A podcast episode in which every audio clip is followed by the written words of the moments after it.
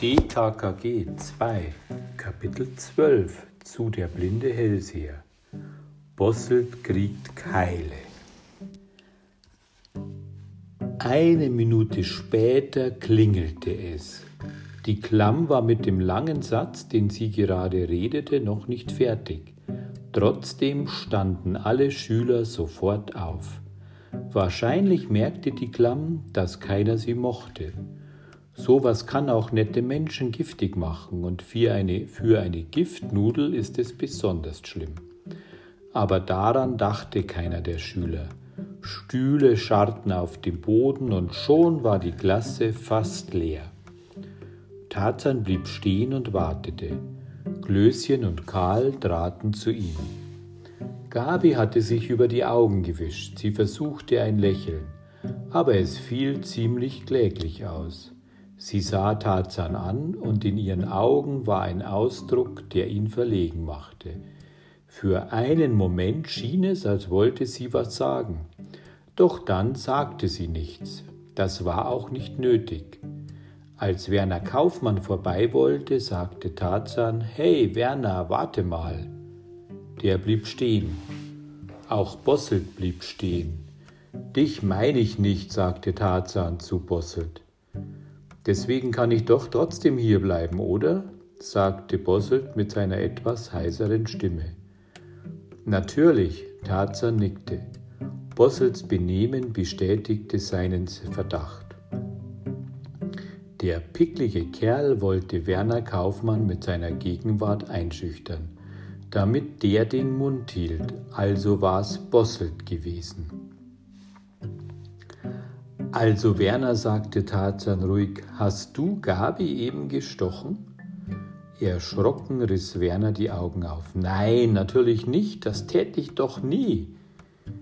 Werner war ein schmächtiger Junge, zwar lang aufgeschossen, aber überhaupt nicht kräftig.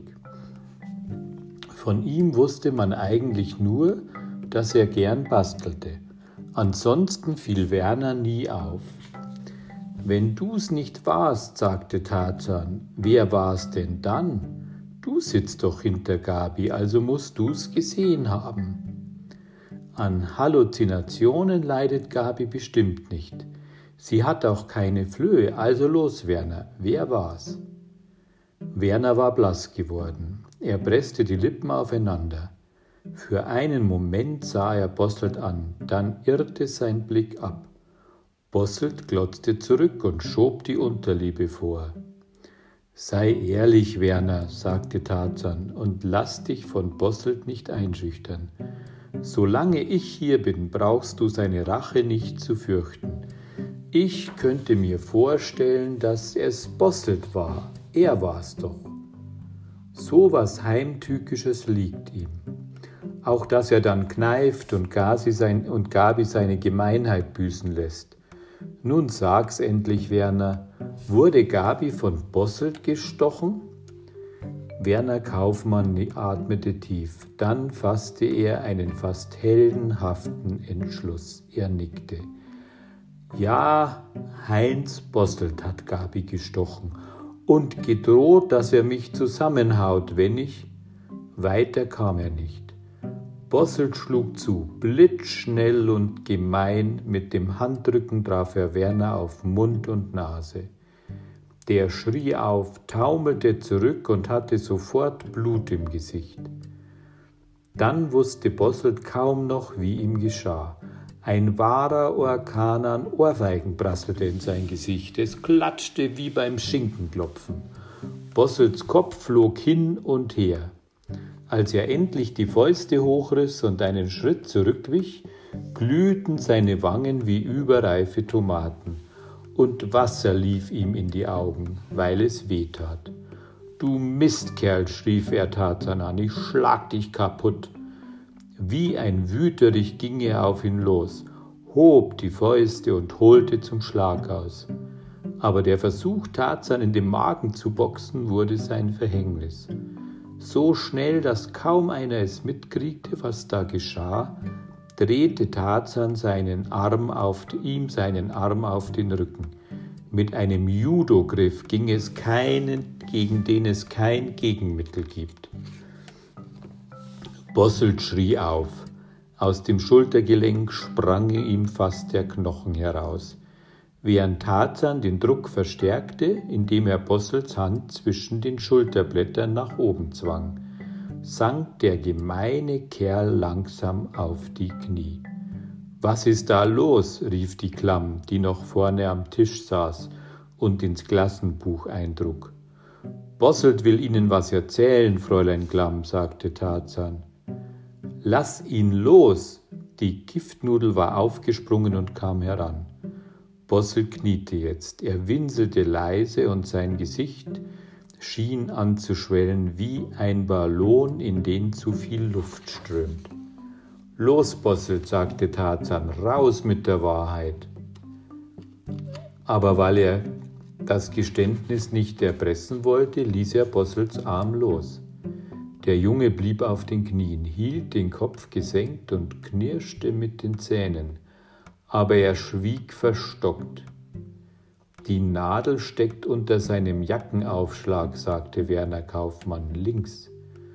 Studienassessorin Claudia Klamm konnte zusehen, wie Tarzan die lange Nähnadel zutage förderte. Triumphierend hielt er sie hoch. Hiermit, Fräulein Klamm, wurde Gabi gestochen von Bosselt, aber er ist leider ein mieser Typ und hätte es zugelassen, dass Gabi seinetwegen einen Verweis kriegt. Wie ein Geschenk wurde der Klamm die Nadel überreicht. Sie legte sie auf ihren rechten großen Handteller, starrte darauf und schüttelte den Kopf. So, na ja, so, so. Dann wird Bosselt gemeldet. Mit euch werde ich schon noch fertig, das wär ja gelacht. Sie machte kehrt und ging nach vorn und trug die Nadel wie auf einem Tablett vor sich her, als hätte sie einen Pokal in der Hand. Zu einem versöhnlichen Wort für Gabi konnte sie sich nicht aufraffen. Offenbar fühlte sie sich blamiert und das mit Recht. Tarzan beugte sich über Bosselt. Wenn du Werner auch nur mit dem kleinen Finger anrührst, mach ich dich zur Schnecke, Bosselt. Das kannst du wörtlich nehmen. Und wie du sicherlich weißt, auf mich ist Verlass. Zu meinen Versprechungen stehe ich. Bosselt rührte sich nicht. Klößchen grinste wie ein freundlicher Vollmond und stieß Karl an. Dann gingen die vier Freunde hinaus nahmen Werner Kaufmann mit und Tarzan klapste ihm freundlich auf die Schulter. Recht muss Recht bleiben, nicht wahr? Mich kann's aufregen, wenn so eine Gemeinheit passiert. Bosselt ist dämlich, dass außer ihm keiner in Frage kam, war doch klar. Gabi blieb lange Zeit still, mit keinem Wort bedankte sie sich bei Tarzan aber wie sie ihn mit ihren blauen Augen ansprach, ansah, das sprach Bände. Zwar tat er so, als merkte er nichts, aber innerlich hüpfte er im Dreieck. Allerdings hatte er Sorgen, dass die anderen merken konnten, wie viel dankbare Zuneigung in Gabis Augen stand. Klößchen merkte es, natürlich, Karl merkte es auch, natürlich, und sogar Werner Kaufmann merkte es aber keiner von den dreien sagte auch nur ein Wort oder riskierte ein Grinsen. Denn in allem, was Gabi betraf, betraf, war es nun mal glatter Selbstmord, sich mit Tarzan anzulegen. Darüber redete man nicht, das war stillschweigende Übereinkunft. Solange Werner Kaufmann bei ihnen stand, verloren die vier Freunde kein Wort über Mario Fraschetti oder Raimondo den Seher, und wegekeln wollten sie Werner nicht, nicht nachdem er sich so kameradschaftlich gezeigt hatte. Die nächsten Stunden schleppten sich langweilig dahin. Tarzan, der grundsätzlich wie ein Luchs aufpasste, konnte sich kaum konzentrieren.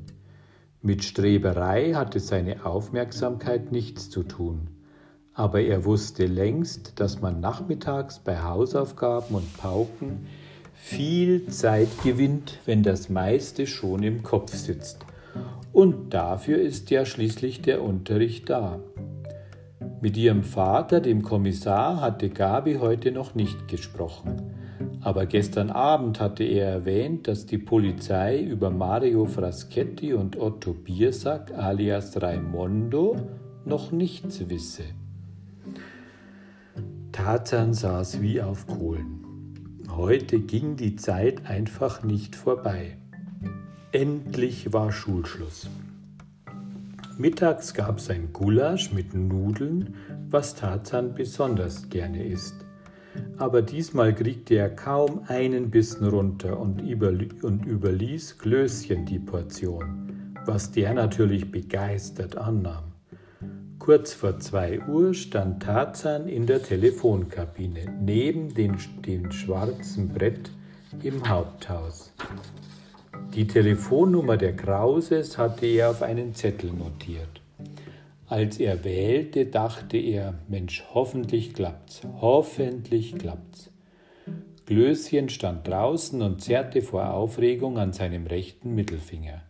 Sonst ist er nach dem Essen meistens träge, aber jetzt hatte er regelrecht Ameisen im Blut. Am anderen Ende der Leitung wurde abgehoben. Bei Krause meldete sich Susanne mit ihrer Singsang-Aussprache. Tag, Susanne, ich bin's, Tarzan. Tarzan, mon Dieu. Wer ist das? Rufst du an aus dem Dschungel? Gibt es im Dschungel schon Telefon? Klar, aber meistens sind die Leitungen belegt, weil die Affen so lange miteinander reden. Nun sag schon, was ist? Was soll sein, mon ami? Na, wegen heute Abend, du weißt doch, heute Abend. Ach, du meinst die Seance. Zum Teufel, ja, nun mach's nicht so spannend. Kann ich dabei sein oder hat Frau Krause was dagegen? Du bist herzlich willkommen. Na wunderbar, großartig, danke Susanne. Dann komme ich also. Ich habe Editha erzählt, dass dich Spiritismus brennend interessiert.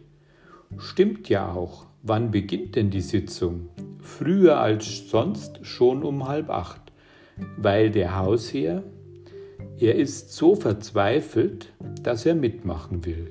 Der arme Herr Krause. Bisher hat er nicht an Übersinnliches geglaubt, aber jetzt klammert er sich eben an jeden Grashalm. An jeden Strohhalm heißt das. Wie bitte? Man klammert sich an Strohhalme, Susanne. Warum? Sind die haltbarer? Ich hab's noch nicht probiert, aber die Redensart heißt jedenfalls so. Man klammert sich an Strohhalme, Susanne. Kurz vor halb acht bin ich dann da. Muss ich was Schwarzes anziehen oder kann man kommen, wie man will? Deine schwarzen Fingernägel genügen schon, lachte sie. Na warte, das gibt Rache, sagte Tarzan. Ich zittere schon, lächelte Susanne. Sag mal, Susanne, Volker entführt ist, wird doch geheim gehalten. Aber du sagtest gestern Abend, es würden noch andere Leute bei der Sitzung dabei sein. Nur wenige und nur Personen, denen Editha vertraut. Aha. Warum sagst du eigentlich immer Editha? Sie heißt doch Edith. Was macht schon ein A? erwiderte Susanne. Wenn es froh macht, der soll es haben. Sie hat gut reden, dachte Tarzan. Sie ist eine Fremde und in fünf Monaten wieder zu Hause. Aber auf Volker wirkt es anders, wenn er seine Mutter plötzlich Editha nennen soll. Und sie schief guckt, sobald er Mutti sagt. Aus Trotz bleibt er dabei. Ich glaube, ich täte es genauso wie Volker. Nochmals dankte er Susanne für ihre Fürsprache. Dann legte er auf. Klößchen hatte das meiste mitbekommen. Ich gäbe meinen halben Schokoladenvorrat, wenn ich diese Sitzung erleben könnte, meinte er. Na, ich würde dich ja gerne mitnehmen, sagte Tarzan, aber es ist schier unmöglich. Klößchen nickte. Vielleicht ist am Spiritismus doch was dran. Und Amanda stellt Kontakt her zu den Toten. Raimondo soll doch mit ihrer Hilfe Volkers Versteck ermitteln. Wäre ja toll, wenn das gelingt. Dann würde ich ab sofort jedes Horoskop lesen, das ich erwische. Na, da würdest du aber staunen. In jedem steht nämlich was anderes drin. über dasselbe Tierkreiszeichen und denselben Zeitraum meine ich. In dem einen wird dir ein Lotteriegewinn versprochen, in dem anderen empfiehlt man dir am besten gleich die ganze Woche im Bett zu bleiben, weil du so eine Pechsträhne hast. Na und wer sich das einreden lässt, dem misslingt dann auch alles. Manchmal trifft es aber auch zu, meinte Klößchen. Klar, aber dann ist es so formuliert, dass du einfach alles herauslesen kannst. Tarzan zog den Reißverschluss seiner Windjacke zu. Kommst du nun mit in den Park? Klößchen kam mit. Als sie über den Hof gingen, heulte der Wind über die Hausecken. Am Himmel trieben graue und schwarze Wolken. Manchmal, aber nur manchmal, drang ein Sonnenstrahl durch, aber nur für Sekunden. Dann tanzten Lichtflecke über die Landschaft und das Wetter sah aus, als könnte es sich nicht entschließen, was nun werden soll. Trocken war es noch, aber ebenso gut konnte jeden Moment ein Regenunwetter losbrechen und die schneidende Kälte rötete Gesichter und Ohren. Das wird ein düsterer Abend, meinte Glöschen, das richtige Wetter für eine Geisterbeschwörung. Weißt du, was ich mir überlegt habe? sagte Tarzan nachdenklich. Er hatte den Jackenkragen hochgeklappt und die Hände tief in den Taschen. Aber selbst wenn er schlurfte und latschte, wirkte sein Gang federnd. Man merkte eben gleich, dass er ein toller Sportler war. Nee, antwortete Glöschen und meinte, dass er nicht wissen könne, was Tarzan sich überlegt hatte. Na, wenn dieser Raimondo was mit Volkers Entführung zu tun hat, dann ist er nicht nur ein ganz kaltblütiger Hund, sondern auch ein höchst raffinierter Verbrecher. Glöschen nickte, fragte aber, na wieso? Weil er bei den Verwandten seines Opfers ein- und ausgeht und damit aus erster Quelle erfährt, was die Polizei unternimmt, gegen ihn unternimmt. Dazu gehört schon viel Kaltblütigkeit. Und raffiniert, raffiniert ist es auch. Raffiniert ist noch was anderes, nämlich dass er doppelt kassiert. Doppelt? fragte Glöschen. Na, überleg doch, sagte Tarzan. Wenn er Glück hat, kriegt er das Lösegeld. Außerdem lässt er sich von Frau Krause für die hellseherischen Hinweise bezahlen, die zu Volkers Rettung führen sollen. Oh, du hast recht, staunte Glöschen, der ist aber wirklich mit allen Wassern gewaschen, nur, er stockte, was ist? Nur eins verstehe ich nicht. Wie kann ein Blinder einen 14-jährigen, ziemlich kräftigen Jungen entführen? Hm, Raimondo hat natürlich Komplizen. Du meinst Amanda? Die wäre mit Volker nicht fertig geworden, aber klar, stell dir vor, Raimondo und Mario Fraschetti stecken unter einer Decke. Das war für Glöschens Fantasie nun doch eine kühne Idee, aber er meinte, naja, möglich ist alles. Man weiß ja auch gar nicht, fuhr Tarzan fort, wie und wo Volker entführt wurde. War er noch draußen? Hat man ihn auf der Straße geschnappt oder im Garten? Kam jemand an die Haustür? Jemand, der ihn kannte und den er einließ? Bis jetzt, du hast von Gabis Vater selbst gehört, tappt die Polizei völlig im Dunkeln. Eine Weile gingen sie schweigend durch den Park. Dann sagte Glöschen, dass ihm kalt ist und dass er rein wolle. Tarzan ging mit. Er musste Dr. Meinert noch verständigen. Natürlich hatte der Geschichtslehrer von Volkers Schicksal keine Ahnung.